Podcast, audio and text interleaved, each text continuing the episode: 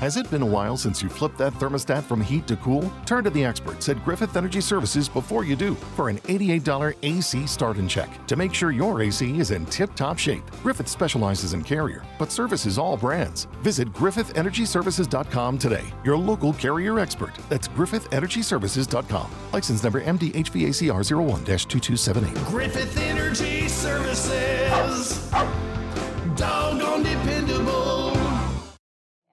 Muito grande estar aqui essa manhã com vocês, compartilhando um pouquinho do que eu tenho aprendido, um pouquinho do que eu tenho refletido e entendido através dessa série. Né? Acho que várias vezes quando a gente falava das bem-aventuranças, eu falava, meu, como você vai pregar em um versículo? Como você vai falar 40 minutos em cima de um versículo? É tão difícil. E daí acho que ao longo desses dessas últimas semanas em que eu fiquei estudando, me preparando com o Arthur, com a Rê, com o Dani, eu falava como que eu vou falar só em 40 minutos, né? Tem tanta coisa em um versículo que a gente nem imagina. Mas eu acho que essa tem sido a série mais desafiadora aqui dentro da igreja. Eu acho que para mim tem sido o momento mais desafiador de colocar em prática, de realmente é, ir lá fora, ir para a rua e exercitar o que a gente tem aprendido aqui, a profundidade das palavras de Jesus no Sermão do Monte e a intensidade né, do que ele chama a gente para fazer é muito desafiador. E isso tem mexido muito comigo e espero que de alguma forma mexa com vocês também, né? Então, só para a gente começar, eu acho que é importante a gente recapitular um pouquinho do que foi falado aqui, né? É, muitas pessoas não tiveram, principalmente acho que no último domingo, que era carnaval, eu inclusive. E é importante a gente entender que as bem-aventuranças é, elas são um processo e a ordem delas importa. Né? Então, diferente do que a gente aprende na terceira, na terceira série, de que a ordem dos fatores não, não altera o produto, no caso das bem-aventuranças isso acontece. Então, a gente tem que entender que é um processo nessa caminhada. Né? No primeiro dia, a gente entendeu que era uma caminhada da felicidade, entendemos que a felicidade é um estado da alma e que cada bem-aventurança que Jesus está falando aqui é um processo, uma fase uma etapa dessa caminhada. Então, em primeiro lugar, a gente aprendeu sobre ser pobre de espírito. Né? O Daniel falou sobre o que é ser, o que é ser pobre de espírito. E a gente entendeu que isso tem muito a ver é, com a gente se esvaziar de nós mesmos, de reconhecer o nosso estado, a nossa condição de miseráveis. Né? Entender de que a gente não é nada, de que a gente não tem nada e de que tudo que a gente pode ser e tudo que a gente é depende da figura de Cristo. Então, o pobre de espírito é aquela pessoa que reconhece essa condição. E reconhecendo essa condição, o pobre de espírito é aquele que entende que ele só é o que ele é porque ele foi justificado através de Cristo. Então, o pobre de espírito ele entende que a justiça divina, a justiça de Deus, operou em favor dele para que ele pudesse ser alguém, para que ele pudesse ser justificado. E a partir disso a gente foi, a gente foi para a segunda bem-aventurança, que é a bem-aventurança dos que choram, né? Bem-aventurados os que choram. E ali a gente entendeu de que a partir dessa nossa condição de miserável, a gente chora e a gente é convidado para se sensibilizar pelo outro. E essa nossa sensibilização, esse nosso é, olhar, nossa sensibilidade com o próximo, ela tem que gerar em nós movimento. Então, de nada faz sentido eu olhar para o próximo, entender a condição dele, se eu não me sensibilizar, se eu não agir em prol do meu próximo. E por fim, o que o Berna falou semana passada era em relação à mansidão de que o nosso movimento, esse nosso agir em prol do outro tem que ser manso, que o nosso coração tem que ser manso. E ele falou uma coisa que ficou muito para mim na semana passada, que era a questão de que ninguém nasce manso. As pessoas elas se tornam mansas. Né? E ele até deu o exemplo do João, não sei quem ouviu aqui, mas com o armário que o João fica tentando, o Berna e a Lê abrindo um armário que não pode. Ontem a gente estava na casa dele e ele mostrou pra gente esse armário. E acho que da mesma forma com a mansidão, é, acontece com a justiça. As pessoas elas não nascem justas, elas se tornam justas, né? E a fome e a sede pela justiça, ela também é um processo, da mesma forma como é o processo de você se tornar manso.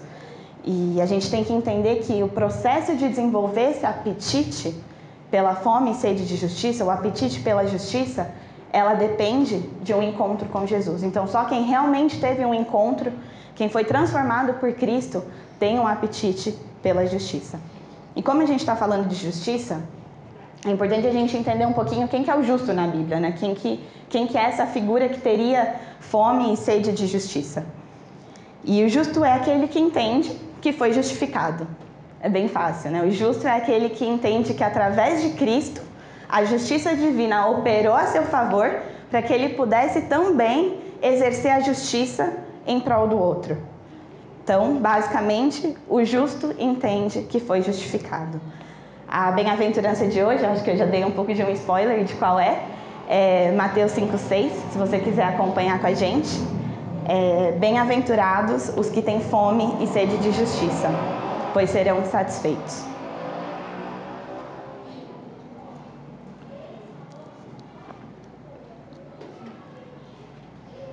No Sermão do Monte é muito importante a gente entender também de que Jesus não está falando com a multidão. Isso é uma coisa que às vezes a gente comete muito de equívoco, né? Quando a gente lê lá, Jesus vendo a multidão, subiu ao monte, chamou os discípulos e passou a ensiná-los dizendo. E ali a gente acha que Jesus está é, tá ensinando a multidão. E não é o caso aqui. A multidão ela está no plano de fundo de toda essa conversa que Jesus está é, tá tendo com os discípulos. É importante a gente entender que é com os discípulos porque é basicamente um papo cabeça. O que está acontecendo aqui? Ela é uma conversa séria entre Jesus e os discípulos, para que os discípulos pudessem entender qual que é a vocação, qual que é a missão da liderança da igreja, que ali estava representada na figura dos doze, para que assim eles pudessem agir a favor da multidão. Então, quando a gente fala bem-aventurados os que têm fome e sede de justiça, a gente entende que isso é uma vocação, isso é uma missão para a igreja. Esse apetite pela justiça é uma missão para a igreja.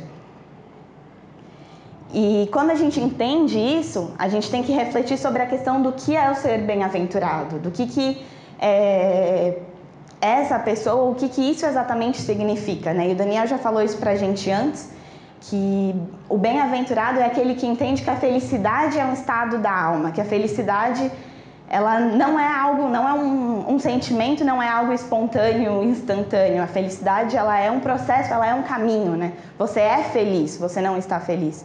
E quando Jesus está falando com os discípulos, ele fala já com essa consciência de que esses 12, essas 12 pessoas, eles já estão nesse processo de bem-aventurança, eles já estão com essa consciência. E porque eles estão desenvolvendo essa consciência, eles podem operar em prol da multidão, que é o grupo que está no plano de fundo. Não esqueçam disso, de que a multidão, por enquanto, está no plano de fundo. Então, se Jesus está ensinando os discípulos através desse olhar para a multidão, de que eles têm que ter fome e sede de justiça, obviamente é porque tem injustiça ali no contexto onde eles estão inseridos. Alguma coisa de errado, onde a gente precisa, onde eles precisam interferir, intervenir. E quando Jesus fala sobre isso, é muito interessante que ele não simplesmente fala, ó, tá bem-aventurados que têm fome e sede de justiça, tenham esse apetite, vão lá e façam alguma coisa. Jesus coloca uma ênfase muito forte no estado emergencial dessa fome. A palavra no grego que Jesus usa para falar sobre ter fome é a palavra penal, que é uma palavra que significa que você está sofrendo de fome profunda, que o seu estômago está é, roncando, rongindo de fome, você está sofrendo, você realmente está necessitado. E da mesma forma, a palavra que Jesus utiliza para falar sobre ter sede é a palavra dipsal, que significa que você está com a boca seca, né? Você está com aquela sede do deserto, que está tudo árido, tudo seco, e você precisa de uma gota de água para que você possa se movimentar. Então, quando Jesus fala, bem-aventurados os que têm fome e sede de justiça, ele está querendo dizer bem-aventurados aqueles que entendem que essa ação ela é emergencial e que fazem essa ação emergencial, que isso é urgente. O apetite pela justiça, ele é urgente. O fazer a justiça, o exercer a justiça é urgente.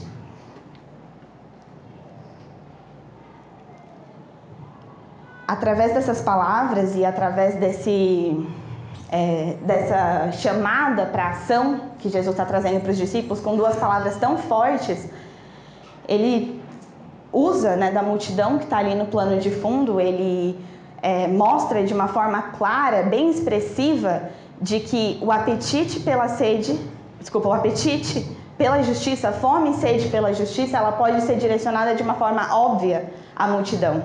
Porque a multidão, as pessoas que estão ali atrás, são assim, basicamente a ralé da ralé, por assim dizer. São os mais pobres entre os pobres. o grupo que estava composto ali era de viúvas, crianças, mulheres, leprosos, doentes, desprezados. Entre todos os pobres, né, porque ali na condição a gente sabe que os discípulos de Jesus também não eram os mais ricos do Império Romano, a gente vê que eram os mais pobres dos pobres. Então, o que está acontecendo ali basicamente é que Jesus está dando uma oportunidade clara, escancarada, óbvia, para que os discípulos entendessem que esse, essa fome, essa sede de justiça fosse exercida diretamente a essa multidão que estava ali atrás. E a gente tem que entender que se há injustiça no mundo, é porque alguém causou essa injustiça. E Jesus deixa muito claro para a gente que onde há seres humanos, há injustiça. Onde habitam pessoas pecadoras, existe injustiça. E o contexto que os discípulos viviam, o contexto da multidão, o contexto ali do ministério de Jesus, é, de Jesus era exatamente esse. O contexto era um contexto do Império Romano, que a gente conhece como o grande modelo de civilização, um grande modelo de sociedade para o Ocidente. Né? Então, do Império Romano, não sei se vocês sabem, surgiu o nosso sistema político e o nosso sistema econômico. Só que esse império, que era conhecido por ser o grande império, um império tão poderoso, nada mais era do que um império opressor. Ele era um império que tinha muita sede por poder, muita fome por poder. E naquela época o poder ele era expressado através de terras. Então, quanto maior era o seu território, mais poderoso você era. E essa conquista pelas terras, elas se davam pelas guerras. Então, o que acontece era que os imperadores, eles guerreavam, eles chamavam todo o seu exército, todos os seus militares, e eles eram de forma muito bárbara, né? Eles iam e saqueavam e esquartejavam e matavam os povoados, as pessoas que estavam em outras terras para que eles pudessem estar maior. Eles matavam as pessoas a favor do poder. Tanto que eles são conhecidos como os bárbaros por conta da violência que eles utilizavam na conquista dessas terras, né? Através dessas guerras, muitos se tornavam refugiados nas suas próprias terras, porque eles perdiam tudo. Muitos eram escravizados. Então, quando o Império Romano anexava um novo território, eles, os sobreviventes dessa guerra violenta, eram escravizados. E geralmente, tudo que eles conquistavam era direcionado para 3% da população, que era o imperador e o seu grupinho, as pessoas que trabalhavam com ele, que inclui os servidores públicos, e a nobreza, uma elite que de alguma forma participava dessa expansão. Por isso a desigualdade era muito grande. Enquanto 3% é, basicamente conquistava e se enriquecia com todas essas lutas e com todas essas guerras, 97% do maior império do mundo passava fome. E não é fome de, ah, eu só tenho pão, eu não tenho caviar. É fome de eu não ter nem pão, do meu estômago doer, da minha, da minha barriga estar tá vazia. E esse é o modelo que a gente se inspira para os nossos dias de hoje. Uma última história sobre o Império Romano para a gente entender um pouquinho mais do contexto dessa injustiça e da gente começar a fazer um paralelo com os nossos dias de hoje é que por conta dessas guerras e por conta do enriquecimento de só 3% da população, um dos imperadores, o imperador Augusto, ele teve uma grande ideia. O que, que ele fez? Falou: Eu vou começar a distribuir grãos para a massa. Vou distribuir grãos para esses 97% que passam fome. Assim eles não vão mais ter fome. Eles não vão estar saciados, eles não vão estar satisfeitos. Mas eles vão estar de boca cheia, eles não podem abrir a boca para reclamar. Então eles começaram a distribuir grão. E esses grãos é, eles eram distribuídos com jogos, para eles poderem jogar. Então eles eram distraídos com grãos e jogos, para que eles não reclamassem da injustiça na qual eles viviam. É daí que vem a política do pão e circo. O que a gente tanto ouve, principalmente é, em 1970, né, por conta da Copa e por conta da ditadura e tudo que estava acontecendo no Brasil, da tal da política do pão e circo, que é dar, dar o futebol para a população, dar alguma coisa para eles comerem e tá tudo de boa, vem desse Império Romano, vem desse contexto onde Jesus lá atrás já estava ensinando a gente que a gente tem que ter fome e sede de justiça, porque o contexto não era um contexto favorável, era um contexto injusto. E assim como lá atrás, a injustiça já estava presente e a injustiça fluía do coração de homens injustos, hoje a injustiça também está presente e ela continua fluindo do coração de homens injustos, do coração de homens que não foram transformados por Jesus. Quando eu tinha 15 anos, é, eu tive a oportunidade de morar no Canadá, de fazer um intercâmbio e passar um tempo lá. Ontem com o pessoal da recepção a gente estava falando da temperatura mais baixa, né, que a gente já pegou. E eu cheguei a menos 50 graus quando eu fui morar lá. Era tipo, quase perdi minha orelha, assim, porque saía na rua já estava congelando. Meu cabelo, né, é, meio sem noção, porque eu sempre morei no Brasil, eu tomava banho, aí eu ia para fora no Canadá, aí meu, meu cabelo ficava duro. Eu fazia assim, quebrava. Eu tinha virado no, nova forma de cabeleireiro, assim, para economizar, sabe? Era só sair de cabelo molhado, que congelava, e daí você conseguia quebrar o cabelo, basicamente. Mas quando eu cheguei lá, é, logo no meu primeiro dia, era 21 de janeiro, se eu não me, se eu não me esqueço, né?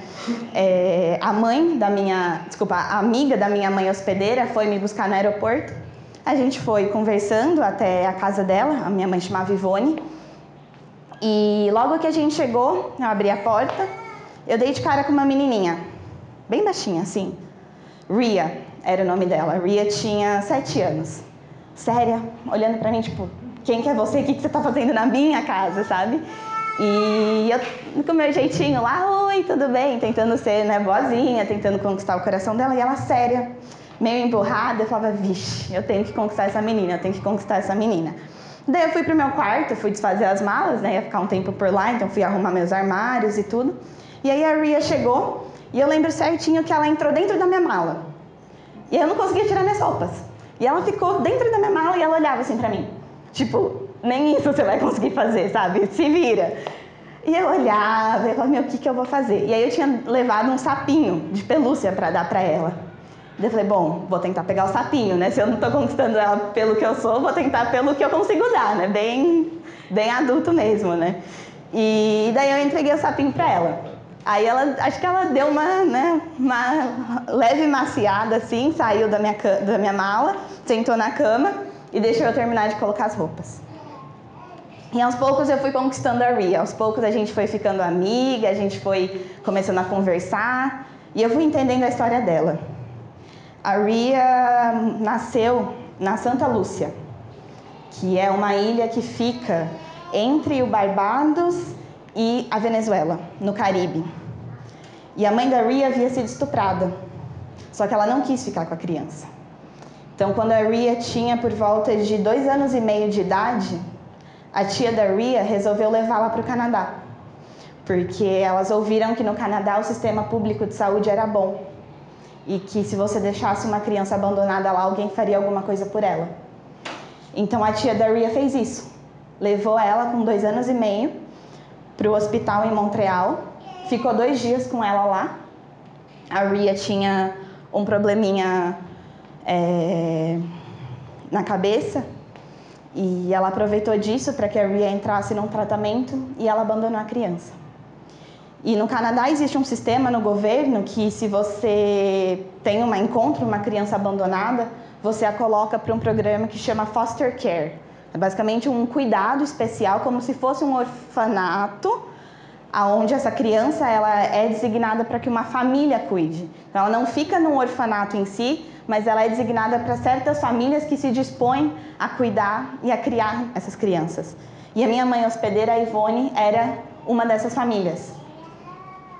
Então foi assim que a Ria chegou lá na casa. A Ria chegou lá com três anos. E era muito engraçado porque a Ria começou a ir na escolinha, começou a aprender inglês, começou a ter uma vida normal. E a Ivone realmente a tratava como filha. Era muito nítida a relação de mãe e filha entre as duas, né? E toda vez que a Ria voltava da escolinha, ela voltava com presente. E geralmente eram desenhos. E ela trazia desenhos para mim, trazia desenho para Ivone. E muitas vezes os desenhos eram bonequinhos de palito. Eu, ela e a Ivone. E quando ela me desenhava, ela me desenhava com cabelo liso, que era assim, meio Rapunzel, sabe? Tipo, três metros maior do que onde acabava o meu pé. Meu cabelo nem era comprido. Mas ela desenhava assim. E ela também se desenhava assim. Ela se desenhava com cabelo liso, comprido, e ela se desenhava branca. Só que a Ria não era branca. A Ria tinha cabelo crespo e a Ria era negra. Só que ela se desenhava da mesma forma que ela me desenhava. E eu não entendia o porquê. Não entendia o porquê que ela estava fazendo isso. Eu não entendia porquê que de alguma forma ela queria ter um cabelo diferente Eu não entendia por que, alguém tinha falado para ela que o cabelo dela não era bonito, por que, o cabelo dela não era bom. Eu não entendia por que, que tinham falado para ela que a cor dela não era boa o suficiente, que a cor dela não era digna, que ela tinha que se desenhar a cor de pele, que no nosso lápis é rosa, e não todas as cores de tons de pele que existem. Eu não entendia. E eu olhava para isso, eu olhava para a história dela de uma criança abandonada e eu não entendia por que, que tinha tanta injustiça. Eu me questionava o que está acontecendo. E eu acho que a resposta que Deus me dava lá atrás é a mesma resposta de hoje, que é onde há seres humanos, há injustiça. Onde há seres humanos que não foram transformados por Cristo, há injustiça. Porque todos pecaram, todos. E todos carecem da glória de Deus.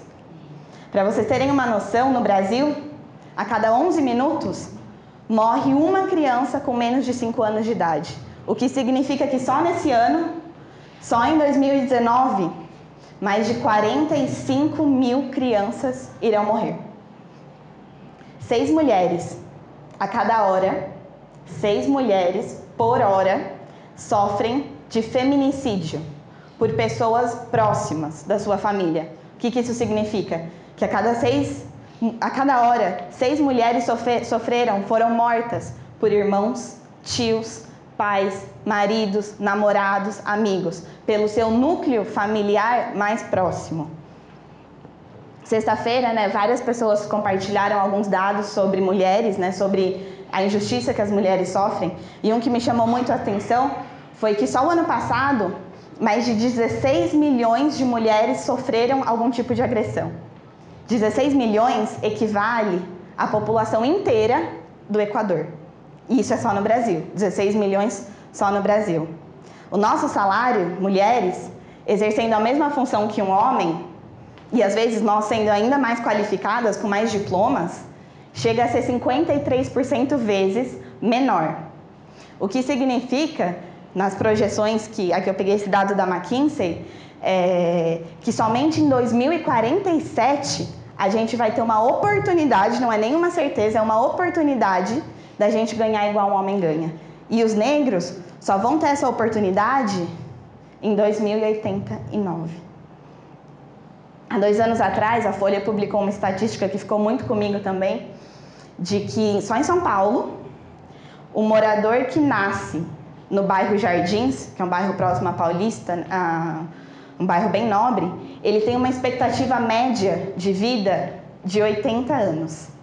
Enquanto o morador que nasce e mora no Jardim Ângela, que é um bairro da extrema zona sul, tem uma expectativa média de 55 anos. E um último dado, no Brasil, e esse dado para mim é muito chocante, seis pessoas, seis pessoas, não dá para fazer seis com a mão. É, seis pessoas concentram a mesma renda, o mesmo dinheiro, o mesmo valor que 50% da população. Esse é o nosso nível de desigualdade. A injustiça, no contexto social que a gente está inserido, no contexto de hoje. Como a gente está falando de injustiça, é importante a gente entender um pouco também sobre quem que é o injusto, né? A gente falou um pouco sobre quem que é o justo na Bíblia e é importante a gente entender quem que é o injusto também. Então, se o justo é aquele que foi justificado por Cristo, é aquele que entende que foi transformado por Cristo e assim opera a justiça a favor do outro, se ele é miserável, pobre de espírito, se ele se sensibiliza e se ele chora, se ele é manso, o injusto é realmente simplesmente o oposto. Ele é uma pessoa cheia de si mesmo, que não está esvaziada porque ele acha que ele se satisfaz. Ele é uma pessoa dura de coração, que não se sensibiliza, que quando vê uma pessoa na rua acha que não é com ele e segue reto, fica cego para essa pessoa. E é uma pessoa agressiva, né? ríspida, que não tem mansidão no seu coração. E Provérbios vai nos falar isso de uma forma muito clara. Fala que o injusto é aquele que tem olhos arrogantes, língua mentirosa, mãos que derramam sangue inocente, coração que maquina planos perversos, pés que se apressam para fazer o mal, testemunha falsa que espalha difamações e aquele que provoca contendas entre os seus irmãos. Essa injustiça do dia de hoje que a gente viu também era uma injustiça presente no passado. E da mesma forma que Jesus está ensinando os discípulos sobre isso, está falando para que dos, nossos, dos rios, né, do, da vida dos discípulos, que fluam rios de justiça, ele ensina também que é papel da igreja fluir, ter do seu coração fluindo rios de justiça. Porque assim como no coração do injusto fluem rios de injustiça, do coração do justo fluem rios de justiça. No versículo 1 de Mateus 5, Mateus fala que Jesus viu a multidão. E é importante a gente entender o que, que significa ver. Porque ver é diferente de enxergar, é diferente de observar. Ver é quando você olha e atravessa para dentro do coração dessa pessoa. É quando você entende a condição, você entende o coração dessa pessoa e você faz algo em prol dela. Que é diferente de quando você simplesmente observa, você simplesmente enxerga. Eu vi o Silas ali e continuei andando. Eu não vi o Silas, eu simplesmente observei, eu enxerguei. E Jesus está mostrando isso porque quando ele vê a multidão, ele entende que ali são pessoas oprimidas. Ele entende que ali são pessoas machucadas, pessoas que passaram por uma condição de opressão, por uma condição de dor. E é exatamente por isso que ela está no plano de fundo, porque Jesus está dando uma oportunidade para que os discípulos desenvolvam essa consciência de que é papel deles, é função deles cuidar dessa multidão. Tiago 1, 27 vai nos explicar qual que é o tipo de justiça, qual que é a função que a gente deve fazer enquanto igreja. Ele deixa isso muito claro. Ele fala que a religião pura e imaculada para com Deus Pai é esta: visitar os órfãos e as viúvas nas suas tribulações e guardar-se da corrupção do mundo. Então, quando a gente está falando de que a gente tem que ter fome e sede de justiça, quando Jesus está ensinando isso para os discípulos, ele está querendo dizer que é a função deles ajudar o pobre, é a função deles cuidar das viúvas, é a função deles, é a função da igreja tá dando pão para quem tem fome, é a função deles dar teto para um estrangeiro, para aquele que está sendo é, desabrigado por conta de uma anexação do Império Romano, é função da igreja. E, é muito legal que Jesus nos ensina isso de uma forma muito prática, né? Jesus sempre muito pedagógico é, dá essa lição e dá uma oportunidade para os discípulos verem se entenderam isso, né? A gente sempre é, aprende na escola que não adianta nada a gente simplesmente ouvir, a gente tem que fazer a tarefa de casa para que aquilo fixe na nossa cabeça. E Jesus dá essa oportunidade para os discípulos em João 6.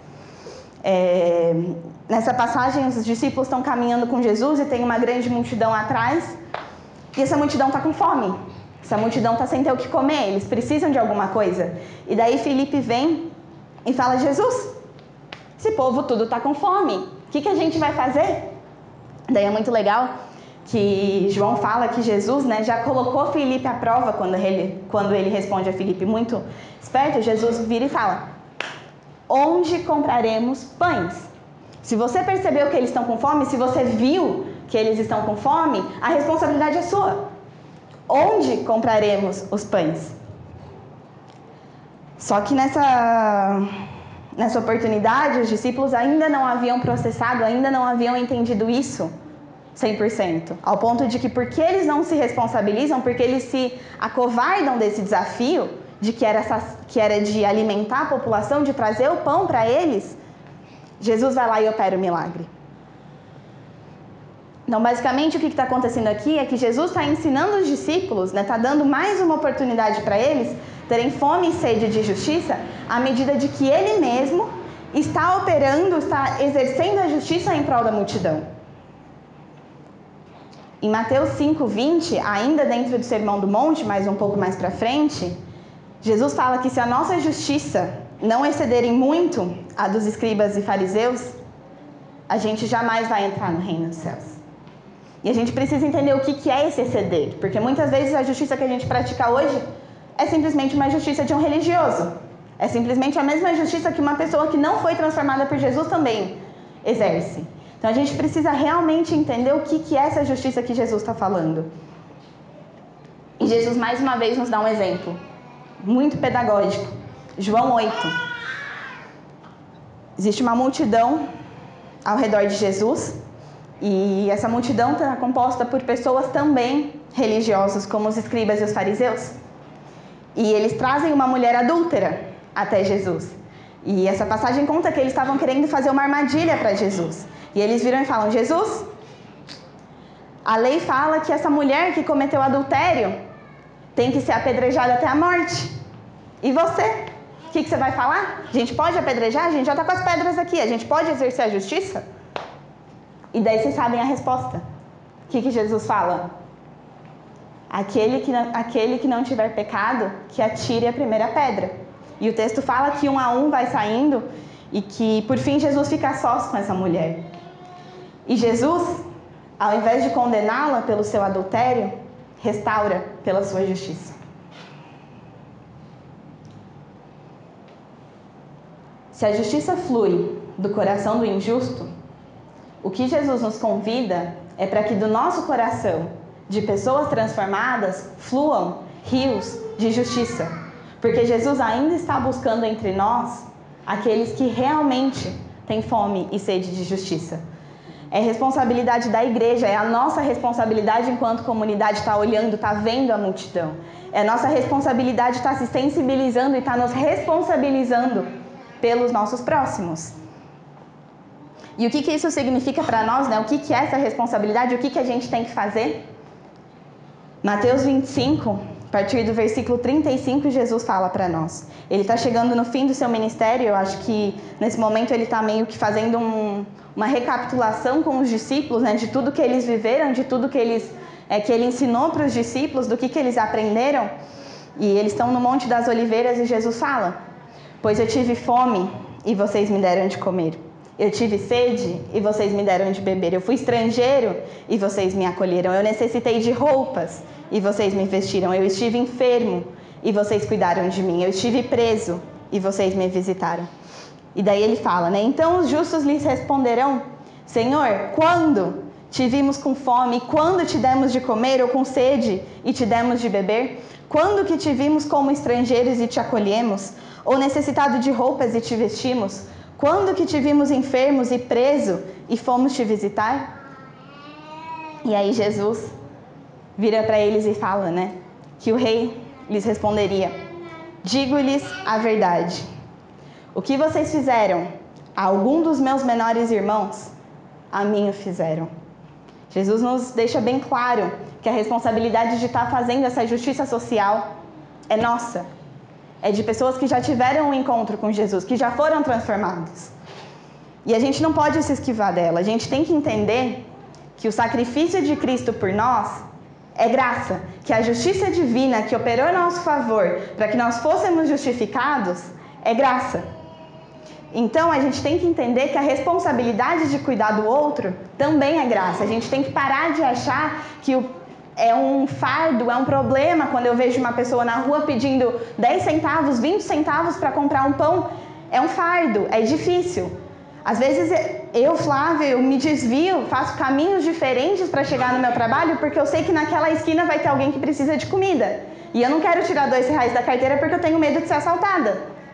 A gente tem que parar com essa consciência, a gente tem que entender que é graça estar tá fazendo algo pelo próximo.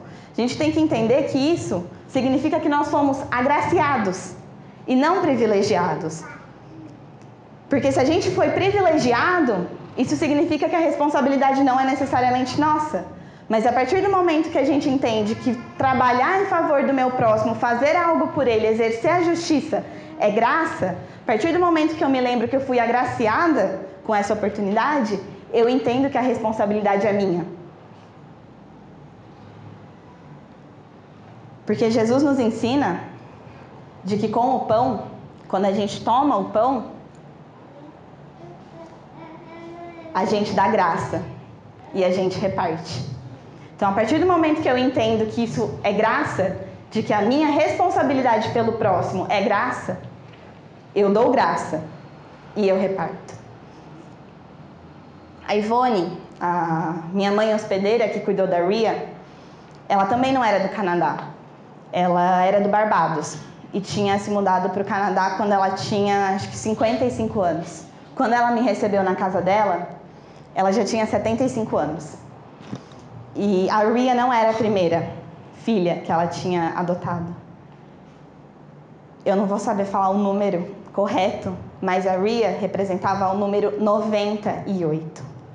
A Ivone já tinha adotado em 30 anos de que ela tinha ficado no Canadá, viúva. 98 crianças.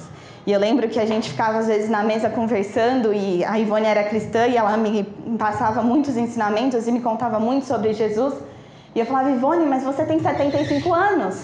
Como que você, né? O que, que você está fazendo? Você consegue cuidar de mais crianças ainda? E ela falava para mim, Flávia, eu não vou parar. Ela me chamava de Flávia. Eu não vou parar. Enquanto eu não cuidar de 100, que é o número que Jesus cuidou de ovelhas, e ali ela ia para um lado mais figurativo, eu não vou parar. A Ivone tinha 75 anos, ela era uma senhora de 75 anos.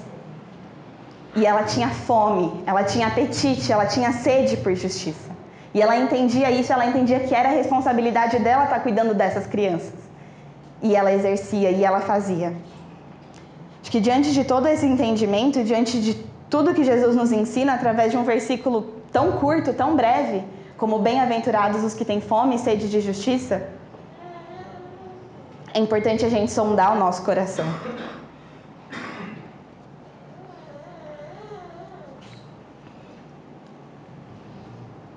É importante a gente pensar e refletir o que, que tem fluído do nosso coração, o que, que tem saído de nós.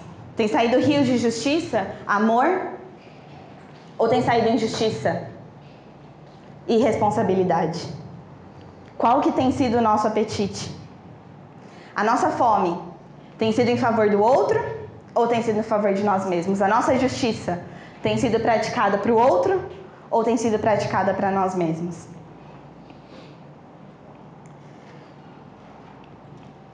Esses dias eu estava, quando eu estava preparando, eu falei, bom, eu vou abrir o noticiário. Só para ver se tem alguma coisa de injustiça. Porque geralmente quando a gente abre o jornal tem um monte de coisa de política, né? De corrupção. Falei, vou, vou ver aqui se tem alguma coisa que pode ser útil. E daí eu comecei a entrar no mar de notícias negativas, né? Infelizmente isso é muito real nos dias de hoje.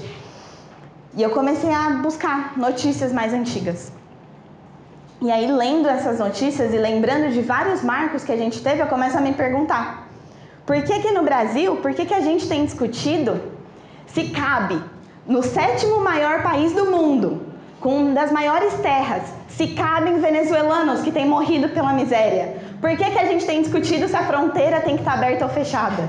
No sétimo país, que tem o maior espaço geográfico do mundo, será que cabe mais um, mais dois, mais dez? no maior, num dos maiores países do mundo?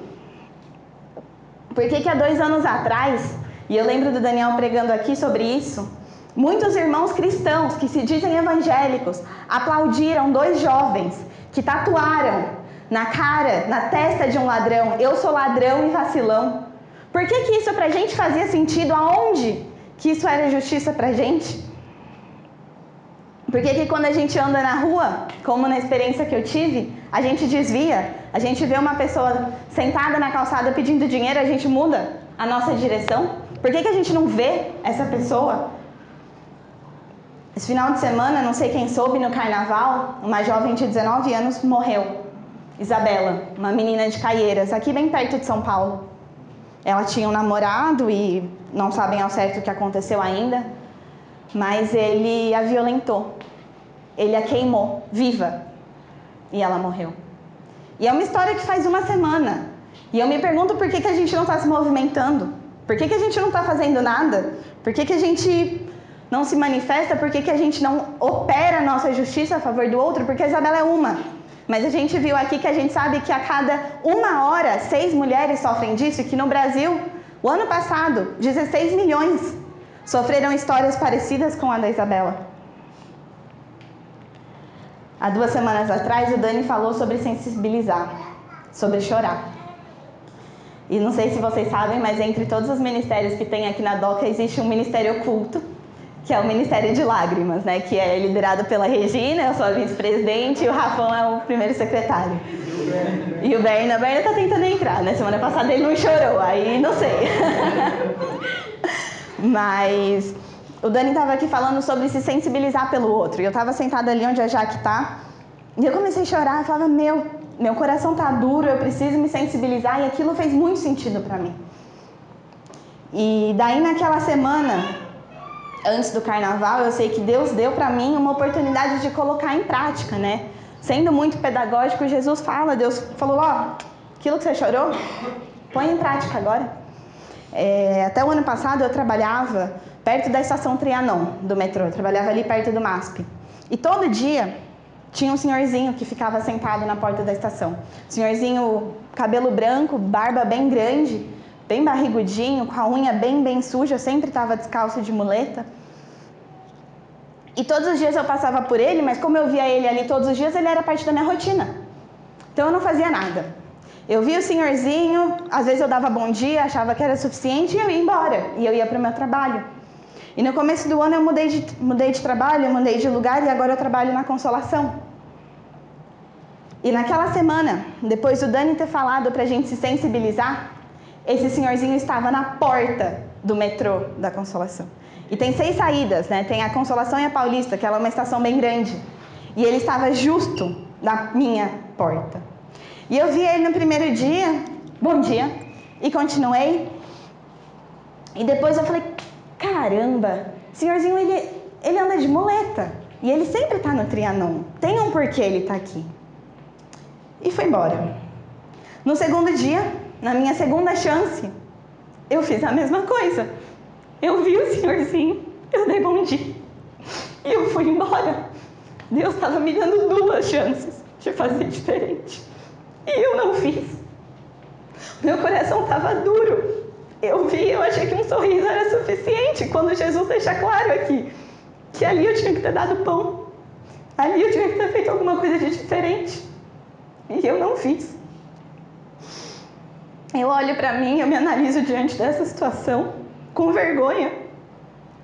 E eu fico perguntando por que, que meu coração está tão duro.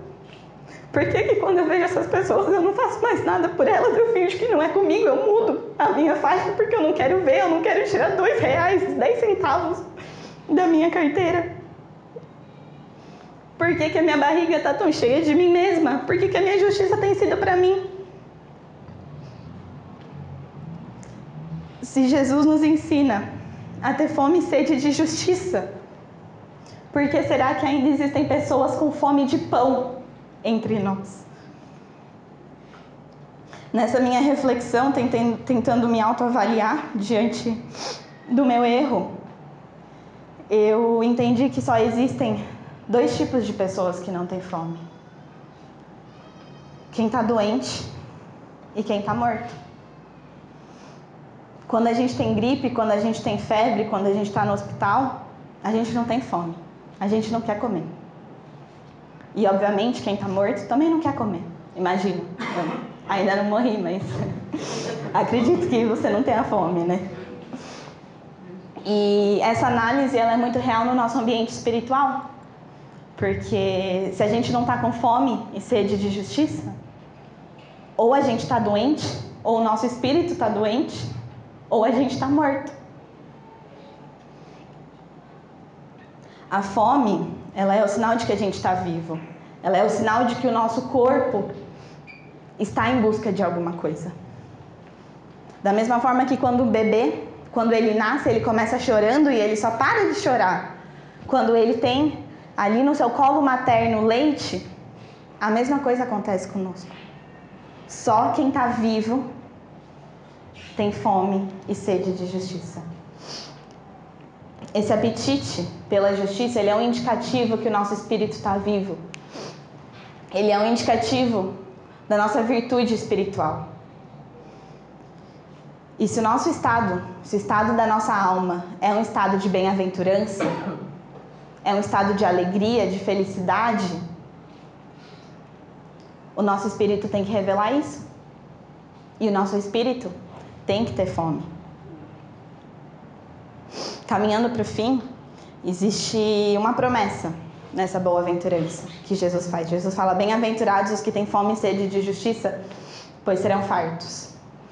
E é importante a gente entender o que, que essa promessa quer dizer. É importante entender o que, que Jesus está falando sobre estar saciado.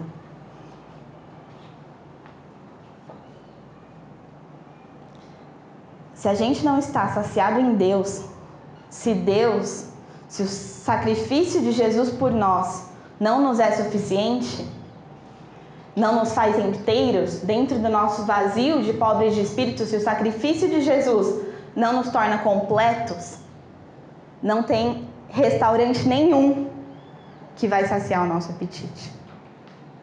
Não tem movimento social, não tem ideologia, não tem serviço voluntário, não tem ação ao próximo que vai nos satisfazer.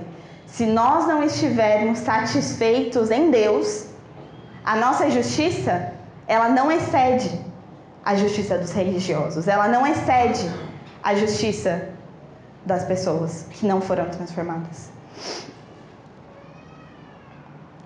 Então, Jesus, na sua promessa, para nossa satisfação de hoje, do aqui, nos convida a isso. E ele nos faz também uma promessa para o além. Porque se nós seremos fartos, se nós seremos satisfeitos, existe uma promessa futura. E qual que é essa promessa? Jesus nos deixa muito claro que essa promessa ela é para quando ele voltar. Jesus nos fala que quando ele voltar, haverá uma mesa. Uma mesa onde todo mundo pode sentar. Uma mesa onde pobres, ricos, oprimidos, viúvas, crianças, onde todo mundo se sentará.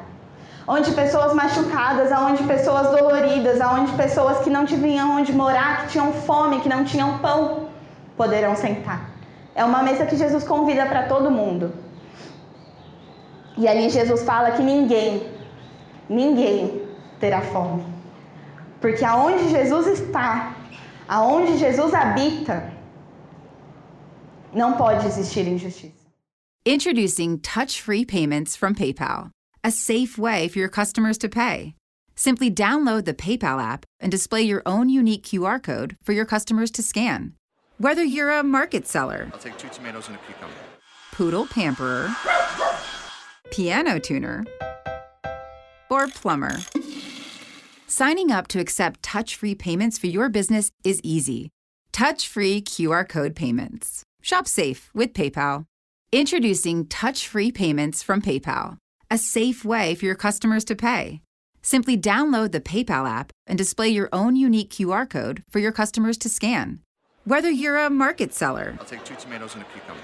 poodle pamperer, piano tuner, or plumber. Signing up to accept touch free payments for your business is easy. Touch free QR code payments. Shop safe with PayPal.